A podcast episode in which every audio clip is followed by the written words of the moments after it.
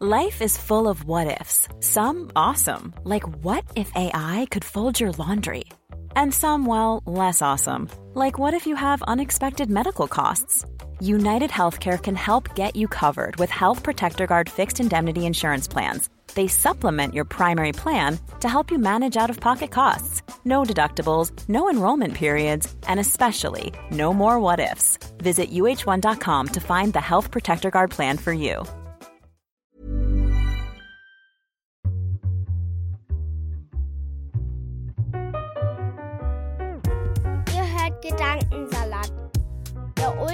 Ultimative Podcast mit Edwin und. Viel Spaß beim Hören. An dieser Stelle möchte ich zu Beginn eine Triggerwarnung aussprechen. In dieser Folge reden wir unter anderem über Depressionen, Suizid, Angststörungen und andere psychische Krankheiten. Wenn es dir damit nicht gut geht und Unterstützung brauchst, dann hör dir diese Folge bitte nicht an. Guck in den Show Notes, da findest du nützliche Links und hilfreiche Telefonnummern wie die der Telefonseelsorge. Falls du einen Therapieplatz suchst oder ein Selbsthilfeangebot in deiner Nähe oder online unterstützende Angebote, findest du diese Links auch ebenfalls in den Show Notes. Damit möchte ich auch die Triggerwarnung beenden und wünsche euch jetzt viel Spaß beim Hören der Folge.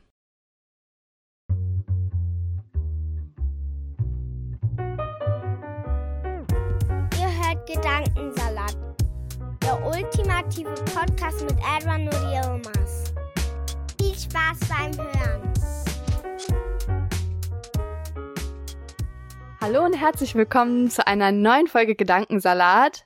Heute hört ihr die dritte und letzte in der Reihe von Selbsthilfeaktivierungen bei Menschen mit Migrationshintergrund. Der sperrige Titel.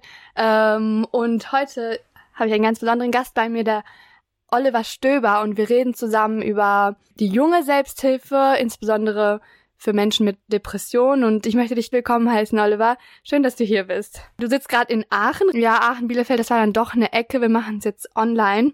Ähm, Internetverbindung macht wie immer nicht mit. Also bitte verzeiht, äh, liebe Zuhörende, dass, wenn die Verbindung ähm, uns verlässt. Aber wir geben unser Bestes. Genau, Oliver, erstmal, wie geht's dir? Hattest du einen angenehmen Morgen? Ja, soweit. Äh, heute ist irgendwie entspannt. Äh, viel, viel zu tun, aber nur so flexibel einteilbar. Das ist immer ganz günstig. Sehr gut. Du hast ja auch immer viel um die Ohren, Leute, bis wir einen Termin gefunden haben. Äh, eine halbe Ewigkeit ist vergangen. Deswegen bin ich jetzt umso froher, dass wir uns zusammengefunden haben. Ist ja auch schon Freitag und das Wochenende naht.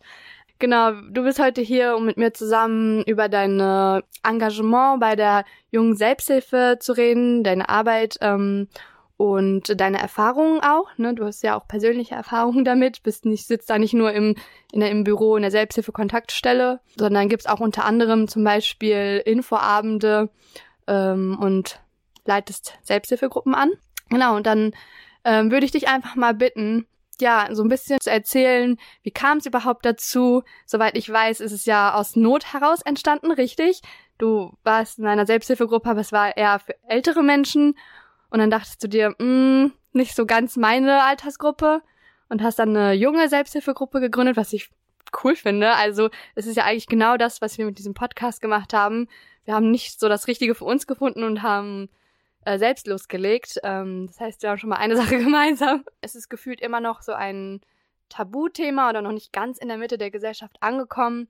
Und vielleicht kannst du uns einen kurzen Überblick geben. Ja, okay. Also, äh, tja, äh, wo fange ich an? Ja, genau. Also äh, vielleicht einfach skizziere ich so ein bisschen den, den Weg. Also ist gerade schon gut eigentlich angeklungen. Ich habe ähm, äh, also ich habe mein ganzes Leben schon mit, mit Depressionen zu tun. Und ähm, das hatte dann unterschiedliche Namen. Ne? Das hieß äh, schwer erziehbar oder äh, ADHS und äh, alles Mögliche. Also, ähm, aber ich habe eben auch ähm, Unterlagen gefunden, da habe ich irgendwie mit vier die erste äh, Depression quasi äh, diagnostiziert bekommen. Also ich habe schon sehr lange auf jeden Fall damit zu tun. Wie das auch, also ist auch, glaube ich, ein relativ klassischer depressiver Lebenslauf. Äh, Das ging immer so auf und ab und ich war eigentlich immer irgendwie belastet, aber ich wusste auch nicht so genau, was äh, ist. Und ähm, habe mich einfach immer irgendwie fremd und falsch und nicht genug gefühlt. Und dann ähm, äh, zog sich das so durch, die ganze Schulzeit. Es war also wirklich eine absolute Katastrophe in der Schule. Und ähm, mhm. dann im, im, im, im, Jugendalter wurde es im Prinzip nur schlimmer. Feiern und äh, Leute kennenlernen und so, das war alles irgendwie, wurde immer ungesünder. Mit 18, glaube ich, 18, 19, äh, bin ich dann los. Also ich wusste schon länger, dass es eine, dass sich Selbsthilfegruppen treffen. Also ich wusste, ich habe irgendwie Depressionen zum Beispiel. Aber ich bin halt davon ausgegangen, ich bin auch einfach irgendwie kaputt. Also wie auch immer das heißt dann, das war mir da jetzt nicht so klar, aber ähm, irgendwas stimmt auf jeden Fall nicht. Und ähm, durch diese Diagnose aber wusste ich, dass wenn ich in eine Selbsthilfegruppe gehen wollen würde, dann wäre wahrscheinlich die Depressionsgruppe gut. Eines Donnerstagsabends war es dann endlich quasi so groß der Leidensdruck, dass ich einfach losgegangen bin und gesucht habe nach der Gruppe. Ich habe die auch gefunden, habe ich mich hingesetzt und dann musste ich einfach erzählen. Und das war auch so das erste Mal, dass ich so ganz frei erzählen musste, wie es mir geht. Und äh, ich konnte da ganz viel gar nicht so erklären, aber das Ende dieser, dieses Kennenlernens war auf jeden Fall, dass sie gesagt haben, dass ich sehr richtig bin bei ihnen und ähm, dass sie hoffen, dass ich wiederkomme. Und äh, dann bin ich da jede Woche hin und das hat mich so weit stabilisiert, dass ich in Therapie gegangen bin. Ich hatte vorher immer mal wieder so Anläufe. Man muss ja auch ab und zu mal so Anläufe starten, damit man weiter Medikamente kriegt. Ich hatte dann, also es mhm. war immer so ein Hin und Her. Ich habe Medikamente genommen, dann ging es mir besser, dann habe ich die Medikamente nicht mehr bekommen, weil ich nicht zur Therapie gegangen bin. War aber nicht so schlimm, weil mir ging es ja schon besser. Und dann waren die Medikamente irgendwann leer und dann ging es mir wieder schlechter. Äh, Im Nachhinein eine sehr einfache Dynamik, aber wenn man da so drin steckt, muss man das erstmal ähm, checken, dass, dass es einem dann nicht wirklich besser geht, sondern dass man nur stabilisiert wird durch so Medikamente. Und dann war ich in dieser Gruppe, war in Therapie, war in äh, medikamentös eingestellt und mir ging es soweit eigentlich ganz gut. Also ähm, es ging auf jeden Fall besser und eher so aufwärts. Ähm, ich war aber die ganze Zeit in meinem Alltag, der mich sehr belastet hat. Ich habe mhm. einen Job gemacht, den ich nicht mochte und hatte äh, Beziehungen, die mir nicht mhm. gut getan haben und solche Geschichten. Ähm, und dann war ich dann doch irgendwie noch so belastet, dass dann so eine Angst- und Panikstörung ja. dazu kam, quasi on mhm. top.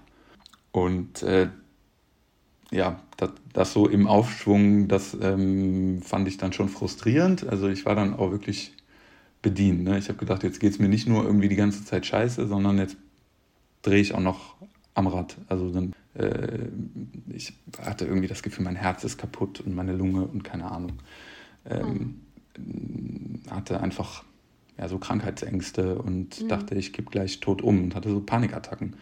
Ähm, das ist sehr, sehr unangenehm gewesen und auch beängstigend, weil man sich wirklich Sachen einbildet, mhm. die nicht da sind. Mhm. Und ähm, da war dann im Grunde war es dann vorbei. Also ich konnte nicht mehr, ähm, konnte nicht mehr in Bussen fahren, ich konnte nicht mehr irgendwie einkaufen gehen und so weiter. Also ich war gar nicht mehr äh, lebensfähig und mhm. ähm, mhm. habe dann bin dann von meiner Therapeutin äh, quasi stationär geschickt worden mhm. und war dann in einer Klinik in Göttingen. Ähm, die hat eine Station für junge Erwachsene, so eine Spezialstation. Da gibt es drei oder vier von in Deutschland. Mhm. Und das war mein großes Glück. Da bin ich gerade noch so reingekommen, da war ich dann 25. Mhm. Und das ist das Älteste, mit dem man da rein darf. Ähm, und das hat mir sehr geholfen. Da sollte ich drei Monate bleiben, das ist die normale Aufenthaltsfrist. Ich bin dann da äh, sechs Monate geblieben. Ich hatte gar keinen Kontakt mehr nach Hause und ähm, ja, war nur noch da. Und dass das so weit weg war, hat mir auch sehr gut getan. Also das war eine intensive Zeit. Für mich war eigentlich alles gelaufen, als ich da ähm, eingeliefert äh, wurde. Ich bin mhm. eigentlich davon ausgegangen, dass jetzt, äh, ja, also das, für mich war dann zu dem Zeitpunkt bewiesen, dass ich auf keinen Fall ein lebenswertes Leben führen kann. Und das hat dann leider irgendwie, äh, oder Gott sei Dank, irgendwie gefruchtet. Und dann ging es mir plötzlich besser und dann musste ich nochmal neu überlegen, was ich jetzt mache. Und äh, genau, darüber bin ich natürlich jetzt auch sehr froh. Und ich habe dann, ich bin dann auch wieder in meine Selbsthilfegruppe gegangen. Die sind mir wirklich sehr teuer und lieb. Also es war dann schon so, dass äh, ich gemerkt habe in der Klinik, dass es ein Riesenunterschied ist, ob man mit Menschen spricht, die in der gleichen Lebensphase sind oder nicht. Mhm. Weil es in der Gruppe dann irgendwann, wenn ich, als ich so drin war und als wir uns kannten, war es dann schon so, dass äh, viele Themen vorkamen, mit denen ich nichts zu tun habe. Also Frührente, Kontakt mit erwachsenen Kindern, solche Sachen. Mhm. Mm, da war ich dann, also ich habe immer irgendwas mitgenommen und ich habe mich immer auch ähm, gut gefühlt, mhm. wenn ich dabei war. Aber ähm, inhaltlich ist dann oft nicht so viel rumgekommen für mich. Und das war in der Klinik eben anders. Ne? Das waren ganz andere äh, Themen einfach. Also wie gestalte ich mein Leben, was, was ist mit mhm. Familienplanung, wie gestalte ich Beziehungen, mhm. Ähm, mhm. was sind meine Träume, Wünsche, Ressourcen. Und ähm, genau, es ging, also ich hatte so ein bisschen das Gefühl, in dieser älteren Gruppe ging es darum, wie lebe ich ein gutes Leben mit Depressionen. Und in meinem mhm. Alter da ging es eher darum, wie lebe ich ein gutes Leben ohne. Und ähm, wie komme ich da irgendwie von weg und raus. Mhm. Und ähm, ja, das ist nochmal so ein anderer Spin, einfach so ein andere, anderer Antrieb. Mhm. Die Kontaktstelle hat mir dann gesagt, äh, auf Nachfrage, es gibt keine junge Gruppe in Aachen. Sie hätten aber so ein Konzept von der NARCOS, von der Nationalen Kontaktstelle für Selbsthilfe. Ähm, und sie würden das unbedingt gerne machen, aber es fehlt irgendwie an der Person, die es umsetzt. Und dann haben die mich eingeladen zu einem Gespräch, dann haben wir das besprochen und dann habe ich diese Gruppe gegründet und es mhm. war eben diese erste äh, junge Selbsthilfe Gruppe in Aachen. Das erste Mal kam niemand, aber dann ging es relativ schnell auch los, dass das riesengroß wurde. Also dass ähm, mhm. jede Woche da neue Leute dazu kamen und äh, wir dann schnell auch eine zweite Gruppe gegründet haben, weil es einfach nicht ähm, wow. machbar war. Ganz schön viel. Also du bist tief in den Strukturen und sehr engagiert, wie ich das sehe. Ähm, und für mich klingt, also ich höre da auf jeden Fall zwei Sachen gerade raus. Das eine ist, dass es ähm, dass ich mit den Sachen, die du ganz am Anfang gesagt hast, mitgehen kann. Es schwingt voll bei mir mit. Ähm, ich finde es, ja, also ich, ich habe auch eine, ja, also Depression äußert sich ja immer sehr anders von jedem Menschen, also von Mensch zu Mensch. Ähm, und es hat einen sehr individuellen Verlauf. Und auch wenn das bei mir anders aussah, sehe ich da ganz viele Parallelen. So, wenn du erzählst, wie, wie du dich gefühlt hast, dass du dich so ganz kaputt gefühlt hast und dass man erstmal gar nicht wusste, wohin mit sich und was falsch ist und dann auch zum Teil sehr negative Gedanken hat und äh, ja, sich dann da irgendwie selbst rausziehen musste aus eigener Kraft, die man eigentlich gar nicht hat, hatte. Ähm, und dann bin ich umso froh, dass es solche Angebote gibt, wie das, was ihr jetzt macht, aber auch, ja, die Pillen, die da einem helfen, die medikamentöse Behandlung oder auch die psychotherapeutische Behandlung, ähm, dass man darauf zurückgreifen kann, weil Depressionen sind einfach eine ernste Erkrankung und auch wenn das inzwischen so inflationär benutzt wird, finde ich, umgangssprachlich, irgendwie sagt man ja häufiger, boah, ich bin voll depri, meine Arbeit, Arbeit macht mich so depressiv, ähm, ist es ja eigentlich eine sehr ernste Sache und das Zweite, was ich hier sehe, ist, dass auf jeden Fall ähm, Nachfrage da ist. Also die Leute möchten und sie brauchen auch. Ähm, das sieht man allein schon an den Zahlen. Also in Deutschland zum Beispiel, das wusste ich auch nicht, habe ich in den Zügen meiner Recherche jetzt gelesen. Ähm, ja, sind 5,3 Millionen Erwachsene ähm, von einer depressiven Störung betroffen. Das sind 8,2 Prozent der Bevölkerung. Und ich finde, ich weiß nicht, wie du das siehst, aber wir wir behandeln das ganze Thema irgendwie immer noch so, als wäre es ein, eine Randerscheinung, ähm, als würde es fast niemanden betreffen und die Zahlen zeigen einfach das Gegenteil. Ist das auch deine Wahrnehmung? Ja, doch. Also mich hat das auch eine Zeit lang belastet und gestört und genervt. Mhm. Aber ich verstehe es auch ein bisschen, weil umso mehr ich mich damit beschäftige, mit psychischen Erkrankungen generell, ähm, mhm. ähm, bin ich dann auch bereit äh, einzugestehen, dass das eben nicht so einfach greifbar ist wie, ähm, also man sagt ja immer äh, beim gebrochenen Arm und so, das wird immer der, das ist immer so dieser Vergleich. Ne? Da wird man nicht gefragt, warum man jetzt nichts tragen kann. Ähm, äh, es ist aber eben komplexer und es ist schwieriger zu verstehen und wenn man es selber nicht äh, kennt, ist es auch schwieriger, sich da reinzufühlen als in einen gebrochenen Arm.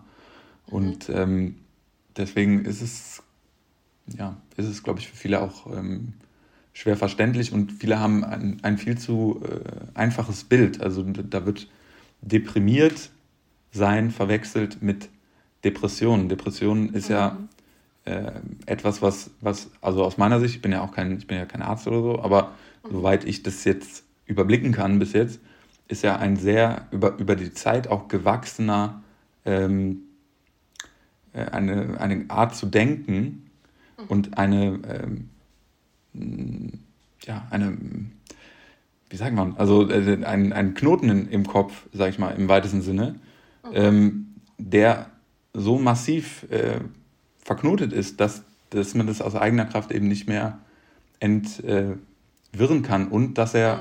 dann auch Einfluss auf die biochemischen Prozesse im Hirn hat. Also dass man ja. wirklich auch nachweisen kann und sehen kann in Hirnen, äh, dass, ähm, dass, das, dass da depressive Vorgänge äh, passieren, dass zum Beispiel die falschen Botenstoffe reagieren auf Situationen und dass man dann irgendwo sitzt und äh, ich hatte das mal ganz extrem, als es mir wirklich ganz, ganz, ganz schlecht ging.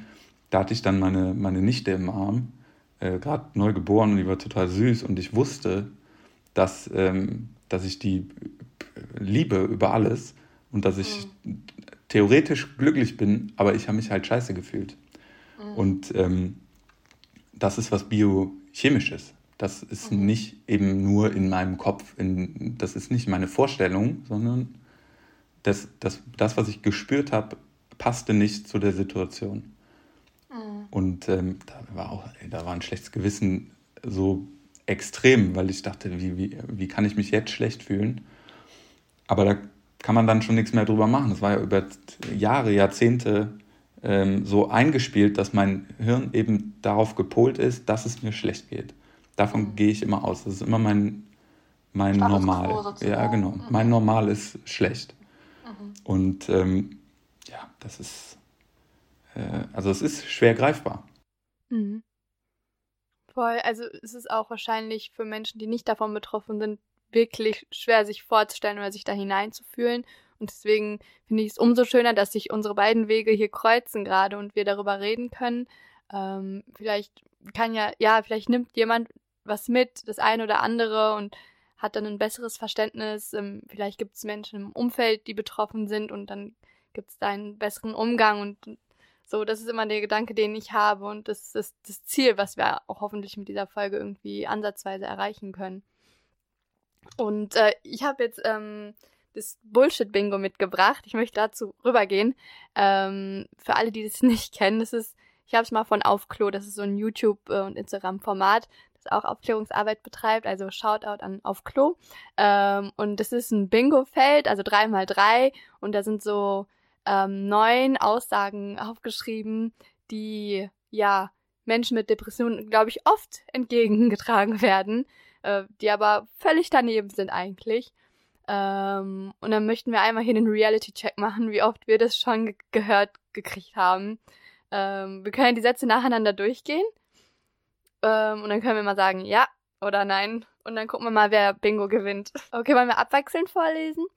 Können wir machen, ja. Okay, dann kannst gerne anfangen.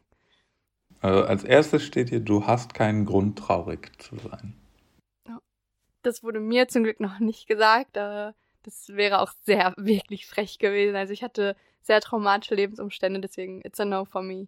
Wie sieht es bei dir aus? Hm, äh, also so ins Gesicht auch nicht, aber dass, dass, äh, dass man gefragt wird, äh, mal bitte zu erklären, warum man denn jetzt irgendwie sich schlecht fühlt mhm. und das eher so einen vorwurfsvollen Ton hat, das mhm.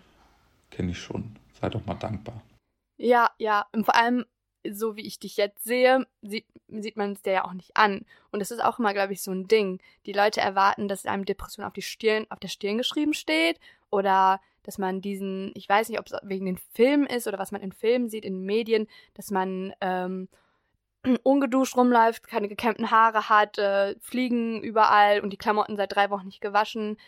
Aber das entspricht, also klar, das entspricht auch der Realität, aber Menschen mit Depressionen sehen auch aus wie du und ich. Und das muss mal, glaube ich, in den Köpfen ankommen. Ähm, dass es nicht so, dass, dass man es nicht immer nach außen auch trägt oder tragen kann. steht auch im Bingo. Oh, wirklich? Oh, shit, jetzt habe ich schon was vorweggenommen. Dann können wir auch direkt dazu übergehen. Du siehst gar nicht depressiv aus. Das habe ich bekommen. Mhm. Oder dieses, also so, oder sowas ähnliches halt, ne? Sieht man dir gar nicht an, was du gerade meintest. Ja.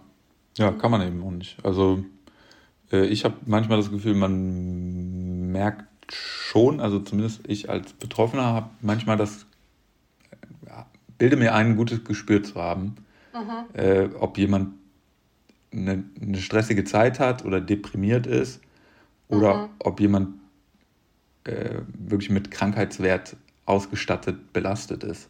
Mhm. Ähm, das schon, aber also das, das, ist ja auch sehr individuell. Also es gibt ja, mhm. äh, wie heißen die, High Functioning äh, ja. Depressed People und so, also die wirklich ähm, abliefern des Todes. Und ähm, mhm. äh, es gibt andere, die, die äh, schlafen dann halt durchgehend. Voll. Und beides ist, beides ist Depression und beides ist gefährlich. Mhm. Voll. Ähm, ja, dann setzen wir beide da ein Kreuz rein, würde ich sagen. Okay, und das in der Mitte, das haben wir jetzt übersprungen. Du musst dich nur aufraffen. Genial. Bin ich ja gar nicht drauf gekommen. Danke. Hast du das schon mal bekommen? Ja, also nicht in der Formulierung. Ich, ich glaube, die meisten Sachen, die ich hier sehe, die habe ich in der Formulierung nicht bekommen. Auf der anderen Seite, mhm. äh, äh, wie, wie, ich habe noch keinen Weg gefunden, das vernünftig zu sagen, weil ich möchte natürlich auf gar keinen Fall vorwurfsvoll klingen. Also so wie es da steht, du musst dich nur aufraffen, nur vor allem, mhm. ähm, ist eine Katastrophe, wenn man das jemandem sagt. Mhm. Ich, ich glaube, das ist auch sehr zugespitzt formuliert alles, ne? Ja. Es hat die, die Gesundung von einer Depression hat auch mit dem eigenen Antrieb zu tun. Ja. Und sich aufraffen und in gewissen Situationen durchbeißen und investieren wieder in die eigene, in das eigene Leben. Mhm.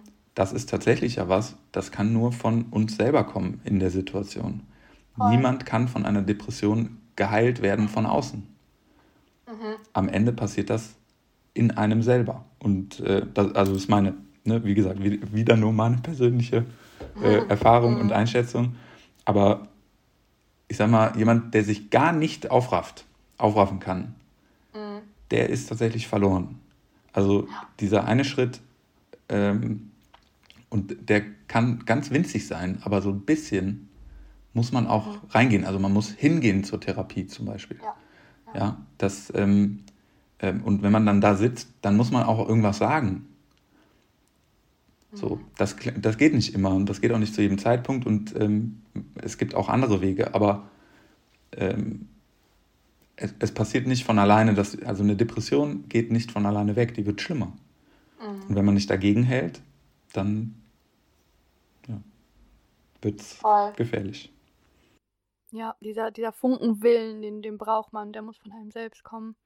Das macht ja keiner für dich. Also es kann ja auch niemand für dich machen zur Therapie für dich gehen oder was auch immer.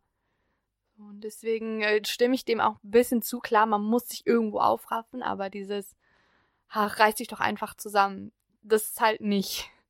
Nee, nee, genau. Und das ist auch wirklich, ähm, ja, unverschämt, uneinfühlsam, wenn man das jemandem ja. an den Kopf wirft. Weil das sagen wir uns selber sowieso. Also mhm. oft genug. Brauchen wir nicht ja. noch von außen. Da ist man mit ganz vielen ähm, Vorwürfen mit sich selbst zu kämpfen, also die man sich selbst macht, ne? Laufend. Das, also, das ist zentral für die Depression.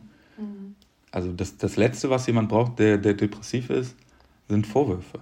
Mhm. Weil, also man, das also äh, ist wieder nur meine Erfahrung. Ich müsste das vielleicht mal nochmal studieren, um mich da ein bisschen sicherer äußern zu können. Aber die, äh, der, zentrale Punkt, an dem deprimiert sein zu Depression wird, ist die innere Überzeugung, dass man scheiße ist. Mhm. Puh, heavy Thema. Das ist krass. Ich ähm, spreche aber am Anfang auch definitiv nochmal ein, ähm, ein Hinweis aus, dass wir beide das weder Medizin noch Thera Psychotherapie oder Psychologie studiert haben und nur aus unseren eigenen Erfahrungen berichten. Aber ich glaube, das sollte jetzt inzwischen auch klar sein für alle, die zuhören. Ja. Hat dir schon mal jemand gesagt, ich bin manchmal auch traurig? Als du dieser Person irgendwie das anvertraut hast? Ja, das tut mir leid zu hören für dich, aber hat mit mir nicht so viel zu tun. Äh, also, das ist eine gute Antwort. Das macht es halt so schwer greifbar, weil die Gefühle dann irgendwie vergleichbar sind, die man spürt. Ja. Aber der Grund ist ein unterschiedlicher. Voll. Also ich glaube, damit ist auch echt nur gute Absichten, so dass man so von wegen, ich habe Empathie, ich kann verstehen, was du durchmachst, aber das ist es halt nicht. Also Depression ist nicht Traurigkeit einfach nur, sondern Hoffnungslosigkeit oder zerstörerische negative Gedanken und man möchte nichts mehr machen, man möchte nicht mehr leben im schlimmsten Fall und, und dann so einen Satz zu hören, ich bin manchmal auch traurig, ja, mh, hm, hilft nicht weiter irgendwie. Mh, mh. Ja, wenn was Schlimmes passiert in deinem Leben, äh, dein, dein Partner stirbt oder dein, mhm. deine Mutter oder so, mhm. und du bist traurig, dann kannst du sehr, sehr lange sehr, sehr traurig sein. Mhm. Und das ist völlig angemessen und das ist scheiße, aber es ist absolut gesund. Mhm. Weil du ja, hast einen Trauer. guten Grund. Ja, mhm. das, ist, das ist einfach die angemessene Reaktion auf einen Verlust oder auf ein, eine Verletzung. Voll. Da merkt man, dass eigentlich alles in Ordnung ist, sozusagen mit deinem. Richtig. Ja, ja wie du das verarbeitest. Depression ist ja auch, ähm, also ist, ist vor allem, finde ich, unterscheidet die sich in den Momenten, in denen eben eigentlich nichts ist und man sich trotzdem scheiße fühlt. Mhm. Und ähm, ja, also es ist ja auch, den, also äh, wie, wie, sagt man das? Äh, ich, ich war auch nicht so todtraurig, dass ich immer geweint hätte, ne? Das ist ja mhm. so ein Bild. Sondern ja. ich war so traurig, dass mir im Prinzip alles egal war und dass es ja. äh, im Prinzip äh, auch keine, keinen Einfluss hatte, was um mich herum passierte. Ne? Äh, mhm. Das ist der Punkt, an dem eben dann der Krankheitswert und auch die Gefahr einsetzt, äh, in, weil es nicht mehr kontrollierbar ist. Es, hat überhaupt keinen, es macht überhaupt keinen Unterschied, ob jemand stirbt oder nicht. Ich fühle mich immer, als wäre jemand gestorben. Boah, das bringt es richtig gut zum Ausdruck, finde ich. Ja. Man, diese, diese Taubheit, man, dass man gar nichts mehr spürt. Ne?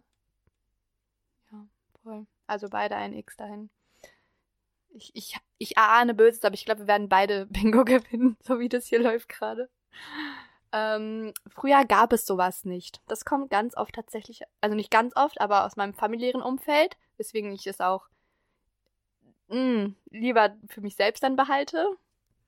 Und ich mir denke, ach so, ja dann, dann ignoriere ich das jetzt einfach und dann gibt es das Problem auch nicht mehr. Alles klar. Ja, so eine Modeerscheinung.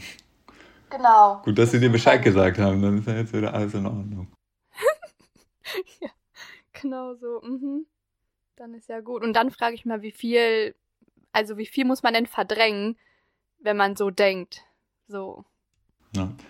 Äh, das ist auch im, im Spannungsfeld äh, traditionelle Selbsthilfe und junge Selbsthilfe ist das natürlich oft ein Thema, ne? Weil, ähm, also A, die, die, traditionelle Gruppe, in der ich war zum Beispiel, die war super geheim. Die war richtig mhm. geheim. In der jungen Gruppe, da sind auch Leute, die halten es komplett geheim. Aber äh, es sind viel mehr Leute, die A, mit ihren Freunden und Verwandten drüber sprechen, wo mhm. es nicht geheim ist, dass sie zur Therapie gehen, wo es nicht geheim ist, äh, dass sie irgendwelche Krisen haben. Und ähm, auch ganz viele, die ganz öffentlich damit umgehen, dass sie zur Selbsthilfegruppe gehen. Ich gehe, mhm. einmal die Woche ich, äh, habe ich Gruppe. So. Mhm. Ähm, das wäre da in dieser Gruppe nicht möglich gewesen und es war immer wieder Thema, das fehlende Verständnis, sowohl in der herkömmlichen als auch in der äh, jüngeren Gruppe. Und da haben wir es, glaube ich, sogar besser als die mhm. ältere Generation, weil die sind wirklich nur umgeben von Menschen, die es nicht verstehen. Und ähm, die nicht, ja, will ich sagen, nicht dran glauben, aber äh, die. Schwer damit. Ja, die sind da einfach, die haben da noch viel weniger Verständnis für als viele Leute unserer Generation. Und äh, umso jünger die Leute werden, desto mehr wissen die im Prinzip im Moment darüber. Mhm. Ähm, aber ja, also ich glaube, so Leute so 50, 60 plus, die waren ganz schön alleine damit. Das glaube ich, ist ja auch also noch tabuisierter und noch mehr mit Scham behaftet wahrscheinlich. Ähm, so in, in den Generationen, das macht es ja noch schwieriger, darüber zu reden. Und bei uns in der Generation oder auch bei den Jüngeren ähm, sehe ich einfach, was für einen Stellenwert auch mentale Gesundheit inzwischen hat und wo das fast schon Normalität ist, offen darüber, oder auch, doch eigentlich schon Normalität ist, dass man schon fast damit angibt, dass man zur Therapie geht und sich um seine mentale Gesundheit kümmert und dass man weiß, was das und das und das ist und es, es macht, also ich finde das voll cool und macht mich richtig stolz auf die jüngere Generation auch. Äh, ein Punkt noch, ergänzend mhm. dazu, also das, das unterstütze ich, äh, aber was, wo ich mir schon ab und zu mal Gedanken drüber mache und ich glaube, da müsste man sehr äh, gewissenhaft recherchieren. Aber ich könnte mir vorstellen tatsächlich, dass sich, das, dass sich unser Leben, unser Lebensalltag in den letzten Jahren und Jahrzehnten jetzt nicht unbedingt dahin entwickelt hat, dass es weniger psychische Erkrankungen gibt. Psychische Erkrankung ist ja immer Reaktion auf irgendein Defizit, auf irgendeine Belastung. Mhm. Und ich glaube schon, dass ähm, dass unsere Lebenswelt immer mehr, wie sagen wir, ähm, feindselig wird und lebensunfreundlich. Also mhm. es wird, äh, es ist schon ziemlich brutal, was so in einem Alltag ähm, normal ist. Und könnt mir tatsächlich vorstellen, dass die Zahlen heute ein bisschen höher sind als früher. Früher gab es sowas nicht, ist auf jeden Fall falsch. Aber ich könnte mir auch vorstellen, dass es immer mehr wird. Also die, da meine ich auch, hätte ich immer mal wieder Zahlen gelesen, dass es tendenziell mehr wird. Das ist dann auch eine Mischung aus besserer Diagnostik und äh, anderen ICD-Codes und so. Aber es ist nicht nur mehr Leuten bekannt, weil es äh, besser, besser aufgeklärt mhm. wird, sondern weil es auch mehr Leute betrifft.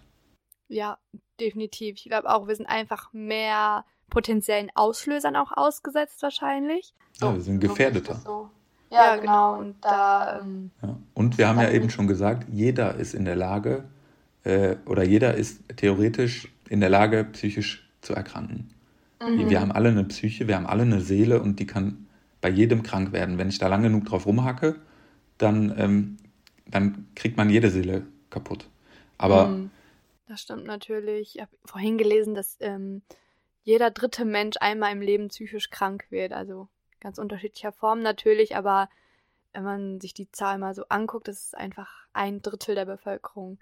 Das ist wirklich nicht wenig. Es wird immer noch so, also so als eine Art Sensation irgendwie wahrgenommen. Dabei hast du gerade gesagt, jeder Dritte erlebt das im Laufe seines Lebens. Jeder Fünfte muss mal ins Krankenhaus, weil er selber nicht mehr rauskommt. Mhm. Und ähm, also das ist alles andere als eine Randerscheinung. Das gehört zu mhm. unserem Alltag. Und ähm, wenn wenn wenn, es äh, einen selber verschont, dann mit Sicherheit die nächsten Verwandten, da sind welche mhm. dabei. Und ähm, ich glaube, so richtig in die richtige Richtung geht's. Äh, ja, gut, ja, ist vielleicht auch ein gefährlicher Pfad, ich weiß es nicht, ist wirklich nur philosophiert jetzt, aber mhm. ähm, wenn man anerkennt, dass das ein Teil des Lebens ist, also ein Teil des Lebens ist die Gefahr, psychisch zu erkranken. Mhm. Und wenn das passiert, dann ist das wie wenn jemand die Grippe hat, dann muss er das durchstehen. Dann braucht er jemanden, der für ihn einkaufen geht, zum Beispiel. Ja? Mhm. Muss er ein paar Tage im Bett liegen und muss irgendwie ein bisschen auf sich achten, muss viel schlafen, muss auch äh, gut für sich sorgen und muss äh, in Therapie, also muss darüber sprechen, was die Auslöser waren, muss das vielleicht aufarbeiten. Das dauert dann länger als eine Grippe, aber ähm, muss die Krankheit dann überwinden, die einen da betroffen hat. Und also ich glaube, dann gehen wir in die Richtung, die, die wirklich vielversprechend ist. Und wo wir wirklich dann über eine aufgeklärte Gesellschaft reden. Und also auf einer ganz übergeordneten Ebene kann man dem eigentlich auch nicht so sehr auf der therapeutischen Ebene begegnen, diesem Problem, sondern man müsste die Lebensumstände weiter so mhm. verbessern, dass wir nicht so vielen Triggern ausgesetzt sind und dass wir nicht immer äh, so extrem unter Strom stehen und so extremen Ansprüchen ausgesetzt sind. Also das Schulsystem zum Beispiel, guck dir das Schulsystem an, da kannst du ja eigentlich ja. nur gebrochen rauskommen. Das ist ja eine Katastrophe. Mhm. Für viele. Ja. Nicht für alle, klar, also viele kommen da auch gut durch, aber also gesund ist das nicht. Nee, nee, nein, stimme ich dir 100% zu. Mhm. Ich glaube, da müsste man in allererster Linie den Kapitalismus abschaffen, weil wir auch alle so Burnout gefährdet sind gefühlt und immer produktiv sein müssen und immer dieser Leistungsdruck auch, was man in der Schule halt sieht, in der Uni, wo, wo man präventiv sozusagen ansetzen muss.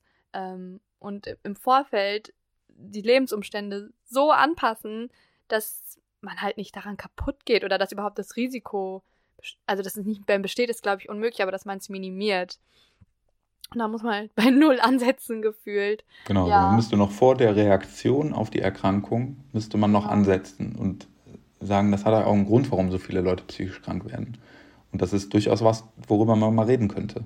Mhm. Aber ähm, wir, auch, auch, also jetzt du, ich, wir Betroffenen und wir, äh, sag ich mal, die die Öffentlichkeitsarbeit betreiben für mhm. unsere Sache, ähm, ja. halten uns auf oder ähm, äh, arbeiten uns quasi ab an, äh, wir brauchen mehr Therapieplätze, die Leute sollen das mal bitte irgendwie äh, vernünftig mhm. äh, anerkennen, dass das wirklich eine schwere Belastung ist und dass das was ist, was äh, nichts mit Schwäche zu tun hat, sondern was so massiv ist, dass da niemand alleine rauskommen kann ab einem bestimmten Punkt. Mhm. Ähm, das ist wichtig und gut und richtig und das müssen wir auch machen. Mhm. Aber das ist nicht alles. Also das hält, mhm. das hält die Entwicklung nicht auf, glaube ich. Sondern das, das, das, hilft denen, die erkranken. Aber wir, wir, es sorgt irgendwie niemand so richtig dafür, dass weniger erkranken. Also da mhm. sehe ich zumindest eher wenig den Fokus drauf. Ich sehe den eher auf der, auf der Akutbehandlung, äh, also Pflaster drauf und. Ja, darauf ist unser medizinisches oder Gesundheitsversorgungssystem halt auch ausgelegt. Ne? Also, dass man bereits Kranke behandelt und nicht Gesunde gesund hält, sozusagen. Ähm, das ist eine der ersten Sachen, die ich in meinem Studium, glaube ich, gelernt habe, wo ich auch dachte, das ist eigentlich der falsche Ansatz, Leute. Ähm, aber ja, langfristig gesehen wird es definitiv durchaus mehr Sinn machen. Ich weiß nicht, mh, lukrativ ist es wahrscheinlich dann nicht. Ich weiß, wahrscheinlich einer der Gründe. I don't know, ganz anderes Thema. Aber ja, man muss irgendwie so an allen Fronten sein und viel mehr bei der Prävention, finde ich auch. Definitiv. Ein sehr interessanter Punkt auf jeden Fall. Ähm, Nächster Satz vielleicht, mhm. damit wir mit dem Bullshit-Bingo vorankommen. Ähm, du musst einfach positiv denken. Hat dir das jetzt ernsthaft jemand mal gesagt? Äh, ja, ja, ja, doch. Nein, wo ist denn äh, Common Sense? Das ist unglaublich. Also natürlich ist die korrekte Antwort darauf, das würde ich machen, wenn ich könnte. Ja. Aber mm, das ist ähnlich wie mit, du musst dich nur aufraffen. Da ist ein Kern Wahrheit drin. Also aus meiner Sicht. Ja, ja, ich, ich kann dir folgen. Mhm. Okay, weil es, also es gibt das sogenannte Reframing zum Beispiel, äh, wo man sagt, ähm, dass man sich selber die Wirksamkeit zuschreibt, auf eine Situation drauf zu gucken. Ähm, ich hatte das mal, da musste ich vor einer Gruppe sprechen. Ich hasse das, das ist das Schlimmste, was man mir antun kann. Äh, da mhm. kriege ich wirklich, also da komme ich jetzt noch an, an panikartige Zustände, weil ich das einfach, mhm. ich ertrage das nicht mich da so viele Leute angucken. Und dann hat ein Professor aber zu mir gesagt, äh, reframen Sie das mal. Das ist jetzt nicht eine, eine Kontrollsituation, ähm, wo Sie irgendwie ähm, gemustert werden und alle überlegen, ob Sie das gut oder schlecht machen, sondern Sie haben jetzt hier die Gelegenheit, ähm, das Wissen, was Sie vorbereitet haben, aus Ihrer, das war eine Vorstellung von der Praxiszeit, ähm, mit uns zu teilen. Und wir können jetzt was von Ihnen lernen. Und äh, wir sind ganz gespannt. Und also ich, ich habe das dann nicht so richtig gut umgesetzt bekommen, weil das ein bisschen spontan war, aber die Idee dahinter ist eben dieses Reframing. Also es, man kann Situationen dadurch verändern, dass man entscheidet, sie anders wahrzunehmen oder dass man sich mhm. Mühe gibt, sie anders wahrzunehmen, dass man versucht, sie anders einzuordnen für sich selber, in sich selber. Und ähm, dann ist positiv denken, geht schon auch in so eine Richtung. Also ähm, Denken ist ja auch ein Prozess, den man beeinflussen kann. Wenn man abends im Bett liegt und man ist irgendwie belastet und man kommt nicht zur Ruhe, dann kann man sich durchaus wenigstens versuchen vorzunehmen, an was zu denken, was einen mal irgendwie beruhigt hat, irgendwas Schönes, irgendwas, weiß ich nicht, Kuchen wäre das in meinem Fall zum Beispiel. Ja, oder äh, ja, also das kann man A trainieren, und B hat man in dem Moment, in dem man den Leuten diese Verantwortung wegnimmt, dass es auch was mit ihrem eigenen Denken zu tun hat, nimmt man den Leuten ihre Handlungsfähigkeit. Und mhm. dann, wenn dieses Gefühl von Selbstwirksamkeit bei ein, äh, von Selbstunwirksamkeit bei 100 Prozent ist, dann ist dieser Mensch verloren. Die Leute, die sich äh, das Leben nehmen, sind Leute, die nicht davon aus, die, die fest davon, die, die wirklich 100% davon überzeugt sind, dass es nicht mehr sich ändern wird. Wow, also sozusagen, wie ich das jetzt verstehe, um das nochmal, weil ich finde es ein sehr guter Ansatz, sozusagen aus diesem Passiven, mir wird äh, etwas angetan, indem ich diese Präsentation beispielsweise halten muss, ins Aktive. Ich darf jetzt mein Wissen mit anderen teilen. Ähm, aus dieser, ja, ich mag das Wort nicht, aber Opferrolle raus in sozusagen die, in diese Macherposition zu kommen. Ähm, ja, mein Perspektivwechsel ist manchmal, also alles gefühlt. Wir haben, glaube ich, viele unterschiedliche äh, Themen jetzt angesprochen innerhalb dieses Themengebiets. Und ähm, bevor wir jetzt zu den abschließenden Fragen kommen, möchte ich mich natürlich noch ganz herzlich bei dir bedanken, dass du dich bereit erklärt hast, ähm, hier bei, bei Gedankensalat zu sein, dich zu öffnen, vor allem bei so einem ja sehr privaten und intimen und sehr persönlichen Thema. Ähm, ist überhaupt gar keine Selbstverständlichkeit und ähm, genau, und ich muss noch dazu sagen, ich finde, Menschen mit Depressionen sind die stärksten Menschen, die ich kenne. Ähm, also diese inneren Kämpfe, die sie tagtäglich austragen. Ähm, Hut ab. Von mir, von dir, vor allen. Äh, genau. Und äh, jetzt kommen wir zu den ähm, abschließenden Fragen, beziehungsweise es sind nur zwei kurze Fragen eigentlich. Und zwar würde ich ähm, gerne einmal von dir wissen, was würdest du an Menschen richten? Also jetzt ganz theoretisch einmal so ein, ein Szenario dir im Kopf vorstellen. Alle Menschen, die von Depression betroffen sind, hören dir zu.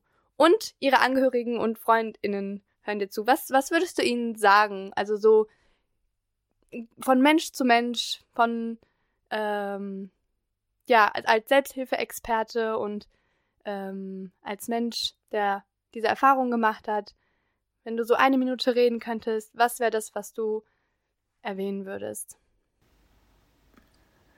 Es gibt so viel, deswegen finde ich es irgendwie schwierig, da zwei, drei Sachen rauszupicken, aber. Äh, du hast kein Zeitlimit. Eine Minute hast du gesagt eben. Ja, ich bin flexibel. Je noch zwei. Okay. Äh, tja. Ja, also Menschen, ich, ich würde dir auf jeden Fall zustimmen in dem, was du eben gesagt hast. Menschen, die mit einer Depression leben, äh, gehören zu den stärksten Menschen, die ich kenne. Ähm, also wir leben über Jahre, Jahrzehnte mit einer, äh, mit der eigenen Stimme im Kopf, die einem sagt, dass man irgendwie absolut Schmutz ist. Mhm. Und das auszuhalten, das muss uns erstmal jemand nachmachen. Oh ja. Ja, wenn man sich anguckt, wie, ähm, wie fragil manche Leute unter Kritik äh, reagieren.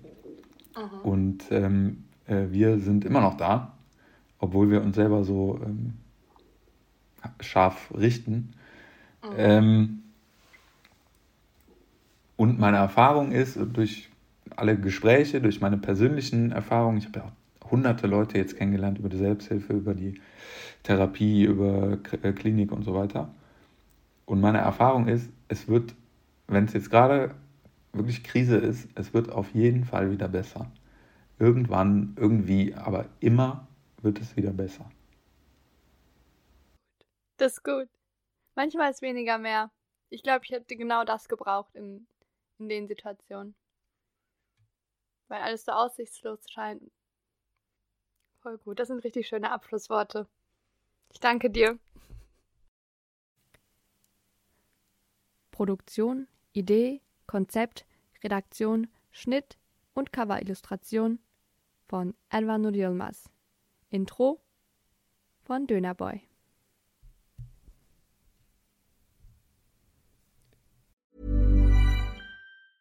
Mom deserves the best, and there's no better place to shop for Mother's Day than Whole Foods Market. They're your destination for unbeatable savings, from premium gifts to show-stopping flowers and irresistible desserts. Start by saving 33% with Prime on all body care and candles. Then get a 15-stem bunch of tulips for just $9.99 each with Prime. Round out Mom's menu with festive rosé, irresistible berry chantilly cake, and more special treats. Come celebrate Mother's Day at Whole Foods Market it. Want to get a chiseled look in the jawline? Sculpt and shape your jawline with added volume from Juvederm Volux XC. Juvederm Volux XC is an injectable gel specifically designed to be robust enough to improve moderate to severe loss of jawline definition. And it is the first and only hyaluronic acid filler approved for the jawline. Add volume to your jawline for a chiseled look with Juvederm Volux XC. For important safety information and to find a licensed specialist, visit juvederm.com.